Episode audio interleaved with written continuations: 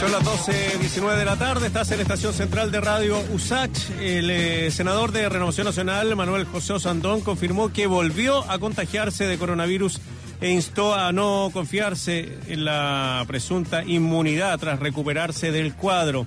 En tanto, el ministro de Salud, Enrique París, señaló que se desconoce cuando el país podría alcanzar un pic en los contagios, además eh, tratando de testear a la gente de forma masiva para ver cómo ha bajado o va bajando la positividad. Estamos con Elia Molina, decana de la Facultad de Ciencias Médicas de la Universidad de Santiago de la USACH. Doctora Molina, ¿cómo le va? Hola, buenas gracias y a ti. Bien, eh, decana, muchas gracias por eh, el contacto. Eh, bueno, a ver, primero, eh, llamativo lo que le pasó al senador eh, Manuel José Osandona, esta recaída que tuvo y esta vez mucho más violenta, con fiebre. ¿Qué podría haber pasado ahí, eh, decana? Bueno, mire, la verdad es que de este virus se sabe re poco. ¿ah? Entonces, es probable que, que a lo mejor como tuvo el primer contagio sin síntomas, quedó con pocos anticuerpos o ninguno y, y se, se volvió a contagiar.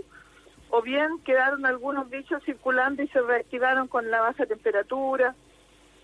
Pero pero como le digo, no, no se sabe bien porque eh, hay estudios que muestran que los anticuerpos duran tres meses, otros muestran que no deja ningún anticuerpo en algunas personas, entonces el comportamiento de este virus es muy errático.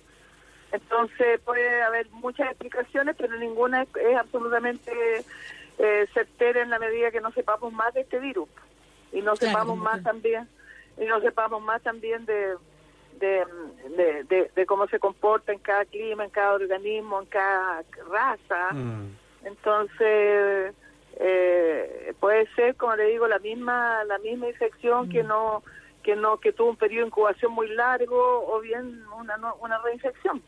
Sobre todo porque el primer cuadro no tuvo síntomas. eh, y ahora los tiene. Entonces, hay gente que se pregunta si, si fue un falso positivo, pero esa es como de las alternativas que usted no, no existen difícil. no existen los falsos positivos, solamente que se hubieran equivocado en el laboratorio. Falsos negativos existen, po, porque resulta de que el, el, el, el, examen tiene 70% de, mm, de sensibilidad, entonces de 100 casos detecta 70.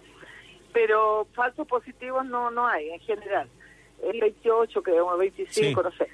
Eh, igual es altísimo, o sea, si tuviéramos 5% le creo, pero bajo 10% recién uno empieza a decir que está mejorando. Ah, perfecto. O sea, esto puede ser un periodo que, que recupere. No, pero a lo mejor pasa, a lo mejor pasamos un buen tiempo así, no sabemos, pero Ya. pero igual es, es catastrófica la cantidad de positivos, pues imagínese Mm. usted. Y de fallecidos también sí ve alta, ¿o no? Ah, claro, porque ahora que se están contando los verdaderos, porque cuando se contaban los puros con, con PCR positivo, claro, era la mitad. Pero ahora que ahora va a subir al, doble porque la mayoría de los casos no se hacen PCR o llegan tarde a- o se mueren en la casa y nunca se hicieron PCR o se mueren en el hogar de ancianos, nunca se hicieron PCR o, o, o fue a consultar, se murió el mismo día en el hospital, no alcanzaron ni a hacer la PCR. Entonces, eh, hay muchos que mueren de COVID, pero no quedan registrados, ahora no están registrándose. Teníamos esa duda justo temprano. ¿Por qué cree usted que no se informa si ya el ministerio tiene ese dato entregado por el DEIS? ¿Por qué Bueno, yo reclamé, pues yo reclamé por eso, reclamé por eso, porque porque es poco transparente. ¿Para qué? Lo ponen, lo pusieron en, un, en- una vez a la semana saca un informe el ministerio y lo ponen en la página web. Sí. Entonces yo digo, ¿cuántas personas de la población general ven la página web del ministerio? El mínimo. Además es un, es un informe de varias páginas, enredado, complejo, para quien no sabe. Entonces nadie lo mira.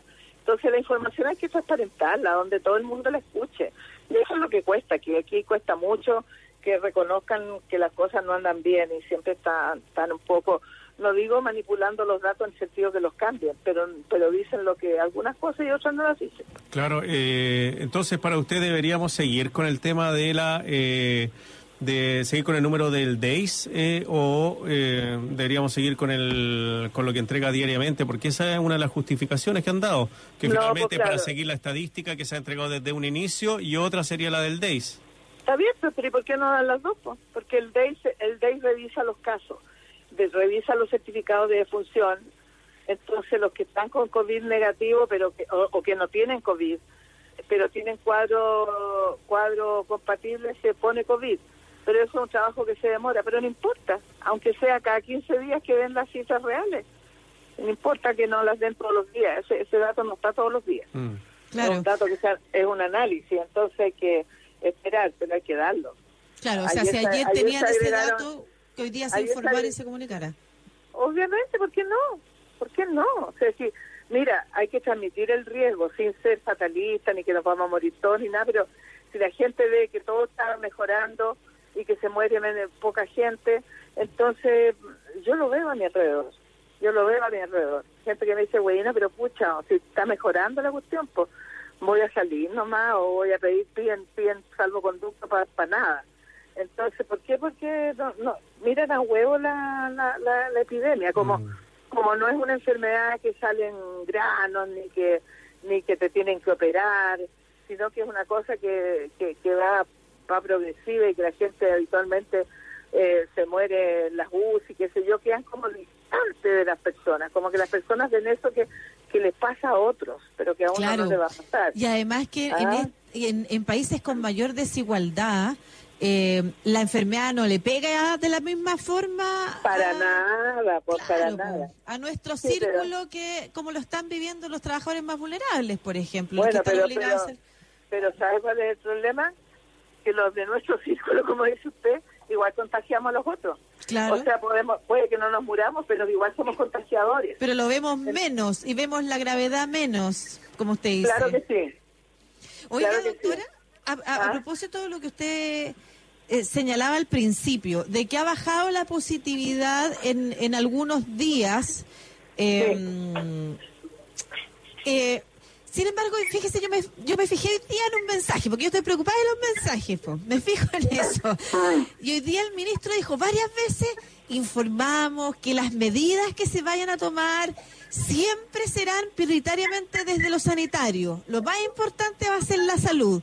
Y eso lo dijo asociado a la idea de la leve positividad, eh, o sea, a la leve mejoría en la tasa de positividad. Lo que a mí me preocupa porque yo creo que están preparando un escenario para de repente rebajar o relajar algunas medidas. Entonces, usted confirma más o menos cuándo uno pudiera como autoridad decidir relajar medidas. ¿Cuánto Por eso te digo, cuando la, la contagiosidad tiene que bajar del 10%. ¿Por cuánto tiempo? por harto tiempo, pero ya bajando al 10%, ya uno se da cuenta que, hay menos contagiosidad y puede empezar a, a trazar más los contactos. Mientras, mira, si se trazan mm. los contactos, se hace testeo, se trazan los contactos y se aíslan, podemos podemos frenar la curva tan ascendente y quedarnos y, empezar a tener una planicie, ¿ah? porque uno llega a un pic que no sabemos, no creo que no hemos llegado a nada, pero suponte que hubiéramos llegado. Esto estaría, esto igual pasa por dos o tres semanas una pendiente, una pendiente donde sigue alto, pero no sigue subiendo, pero alto igual. Que en este mm. minuto más, no sé cuántos casos hubieron hoy día, porque estuve toda la mañana en otra reunión, ¿Cuántos hubieron hoy día? 3.394. Pero no, claro, no, sabemos la positividad porque Caso se nuevo. también la toma de test. Claro, ese es el problema, que si uno no busca, no encuentra aquí. Este, este, es una, una patología que hay que buscarla, no hay que esperar que llegue cuando ya llegue porque uno no hizo lo correcto. Estamos conversando con la decana de la Facultad de Ciencias Médicas de la USACH, Elia Molina. Doctora, eh, bueno, ayer eh, fue polémico la visita del presidente de la República a la vinoteca a buscar, eh, bueno, a comprar vino. Hoy día el ministro eh, de Salud igual eh, hizo una crítica finalmente que hablaba de que hay que comportarse como la gente espera que se comporte un presidente de la República. ¿Qué le pareció primero la decisión del presidente de ir a comprar eh, a este local y la respuesta del ministro de Salud? Bueno, primero me pareció absurdo que haya ido a comprar vino cuando no es un artículo de primera necesidad y las vinotecas deberían estar cerradas. Porque ¿qué, artículo de primera necesidad es el, alcohol? Ninguna, pues.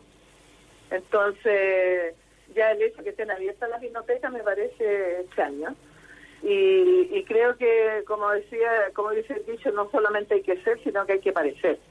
Y el ejemplo es muy importante. Si el presidente anda comprando alcohol y busca las vinotecas, se da más elegante, pero los otros buscarán la botillería, ¿me entiendes? Pero es la misma cuestión. Y, y en el fondo, en el fondo son son eh, cosas que no son imprescindibles y lo que estamos diciendo es que lo único que se va, que está funcionando lo que es imprescindible. Y en ese sentido me parece eh, raro, además que el presidente ande comprando por un vino, o sea, no sé, por lo encuentro, por decirlo, menos raro. ¿ah? Sí, pero fíjese que el fin de semana, hablando de imprescindibles, salió el, el presidente de la CPC, el, el, representante de este, de este gremio, diciendo que entre los imprescindibles, por ejemplo, para alguien, o de los esenciales, pudiera ser un óleo porque está pintando un cuadro y se le acabó. Y la otra vez escuchamos al ministro Lucas Palacio en otra radio decir que, por ejemplo, la tinta de las impresoras para los trabajos de colegio. Y que por eso era difícil reducirlo, imprescindible. Pero eso, eso, eso están abierto porque la, la, la, la cinta y todo eso las venden en la en la en los supermercados. En los supermercados, en los supermercados entonces no no es, no es tema. Eh, por ejemplo esas las venden en los supermercados eh, el alcohol también lo venden en el supermercado. Pero ¿por qué va a ir? Pues claro, pero ¿por qué va a ir una botillería especialmente a comprar? Y la gente mira si lo hace el presidente, entonces quiere decir que no hay ningún problema, pues está llegarín nomás. Pues. ¿De Pero, ¿decana? Pero, ¿puedo, ¿puedo afinar un poquito la pregunta en ese sentido sobre qué es lo esenciable? Y se lo pregunto por, o lo esencial en realidad, perdón, y se lo pregunto porque usted forma parte de las firmas de estas cartas que han medido medidas más estrictas. Considerando la, la pequeña mejoría en la tasa de positividad, usted insiste que es importante continuar pensando en reducir la movilidad laboral, por ejemplo, la cantidad absolutamente. ¿Por qué? Si supone que hay mejoría. No, pero es una mejoría que no tiene, que es una mejoría, a ver, es como que usted, o sea, dentro de lo peor, peor, peor, un poquito menos peor, pero estamos peor, estamos estamos con un número tremendo de casos de muerte eh, y, en ese sentido tampoco sabemos exactamente cuánto se han reducido las tomas de PCR, como para saber si acaso hay menos casos porque no se buscan o hay menos casos porque realmente hay menos casos. Entonces, eh, ahí yo, la única medida con que se puede controlar este virus es con el aislamiento físico eh, y, el, y el aislamiento de los contactos. Entonces, hay que trabajar en la atención primaria y en los niveles primarios para poder testear y poder trazar los casos y poder aislar a los contactos. Cuando tengamos eso controlado van a empezar a bajar los casos, va a empezar a bajar la contagiosidad. Y eso va a ser un momento en que a lo mejor se va a poder pensar en, en, en, en algunos lugares reducir la cuarentena o, o abrir algunos espacios, pero pero eso es muy precoz todavía para pensarlo. Decana, eh, por mi parte, por último, el tema de la vacuna china que ya ha sido aprobada y se va a inocular a los miembros del ejército en China. Eh, también se ha hablado de, bueno, de hacer pruebas también acá en Chile con algunas instituciones chinas. ¿Qué le parece eso? ¿Es un avance rápido? Bien, bien me parece, pero me parece excelente. Hay varias vacunas ya que están casi listas. El problema es que entre que se entre que se encuentra la vacuna, que se hacen las pruebas suficientes y que se fabrica pasa un año ese es el problema. Claro. El problema es que primero hay que pasar por tres fases y después hay que fabricarla. Que una vez que se aprueba la cuestión, ya, ok, ahora hagámosla. Eso también se demora un montón, si no, es, no son mil dosis, son billones de dosis que va a haber que tener pues, para poder parar la pandemia a nivel mundial. Ahora, tampoco se sabe exactamente estas vacunas, porque eso hay que probarlo. ¿Cuánta inmunidad dejan? ¿Por cuánto tiempo? Tampoco se sabe. Porque una cosa es la vacuna y la otra cosa es ver por cuánto tiempo te deja la inmunidad. Y si el virus no va mutando, y por ende, como con la influenza, necesitamos poner vacunas distintas todos, los años, Todos los años. Entonces, por eso le digo, no. Pero claro, ojalá por mientras se hubiera una vacuna, por lo menos para parar en la medida de lo posible eh, la cantidad de contagiados y tranquilizar un poco el mundo que está absolutamente parado, la economía en el suelo. Y, y eso a uno igual le preocupa, pero más me preocupa a la gente. Entonces frente frente a la duda de, de, de, abrir un poquito más, de, de, aumentar la movilidad laboral, yo diría que no es el momento para nada. Oiga, eh, bueno, sí, el escenario es complejo. También hay unos remedios eh, que se están eh, repartiendo para un tratamiento que disminuye el tiempo de hospitalización en Estados Unidos, pero como usted bien dice, hoy en día tenemos que que concentrarnos en, en, parar los contagios, pero está difícil de gana porque igual la gente, por ejemplo, hay gente que lleva tres meses encerrada, entonces como que hubiera que reconfigurar la, la manera de entender cómo vivir. Pucha, no me digan nada a mí, he estado toda la mañana con los alumnos de la USAC que están en paro, negociando, qué sé yo, y, y, y, y, y pensando que uno no les puede decir a ellos cuándo vamos a volver. Imagínate, yo, yo en mi facultad hacen prácticas clínicas. Claro. Tienes que ir a los hospitales, trabajar con enfermos. En este momento ningún campo clínico me recibe alumnos ni internos ni nada porque están todos dedicados al COVID. Y los internos necesitan aprender cardiología, nefrología, pediatría, no, no porque no sacan nada con saber puro COVID. Entonces, entonces, imagínense usted cómo están los cabros con los, las plumas así, no contra nosotros, contra el mundo, ¿entiendes? contra la vida, contra la vida, ¿ah? que les tocó a ellos justamente esta cuestión y que no saben los internos, si los internos no terminan a tiempo el internado, resulta que no pueden participar en los cursos del ministerio para especializarse, o sea, es una cadena de sucesos, pues. Entonces, no me digan nada, yo, yo soy la primera que quiero volver a una vida, eh, por lo menos que en la universidad podamos retornar, pero no lo veo posible. Yo creo que todo este año va a tener que ser virtual. Tengo el dato aquí, son eh, se realizaron las últimas 24 horas 13.349 testeos, lejos de los 18.000 que se llegaron a hacer. Sí, pues. Entonces, si tú buscas menos, encuentras menos, porque es así nomás, pues. ¿Me entiendes? Muchas pues. gracias, decana, por esta conversación. La decana Elia Molina, de la Facultad de Medicina de la Universidad de Santiago. Eh, ¿Qué pasó con los ventiladores? Se me había olvidado ese tema. Perdón que... Mire, eh, han habido hartas conversaciones. Yo la verdad que en el tema de en el tema logístico de, los computadores yo trabajé en la parte científica, pero pero por lo que he hablado con el con el ingeniero con Humberto eh, me dice que, que están viendo, pero no, no, no se han interesado mayormente. Porque han, comprado tanto para afuera y carísimo. para qué? ¿Para qué desarrollarlo acá? Así es, es una, es una estupidez porque la verdad es que la única manera que logremos nosotros alguna vez ser independientes que es que mm. veamos la innovación que se puede hacer en, en, las distintas universidades. No somos los únicos, hay varias que han hecho cosas, mm. pero tampoco le han dado ni bola. ¿Ah? Muy bien, decana, que le vaya muy bien. Un abrazo. Ya, hasta luego. Hasta luego.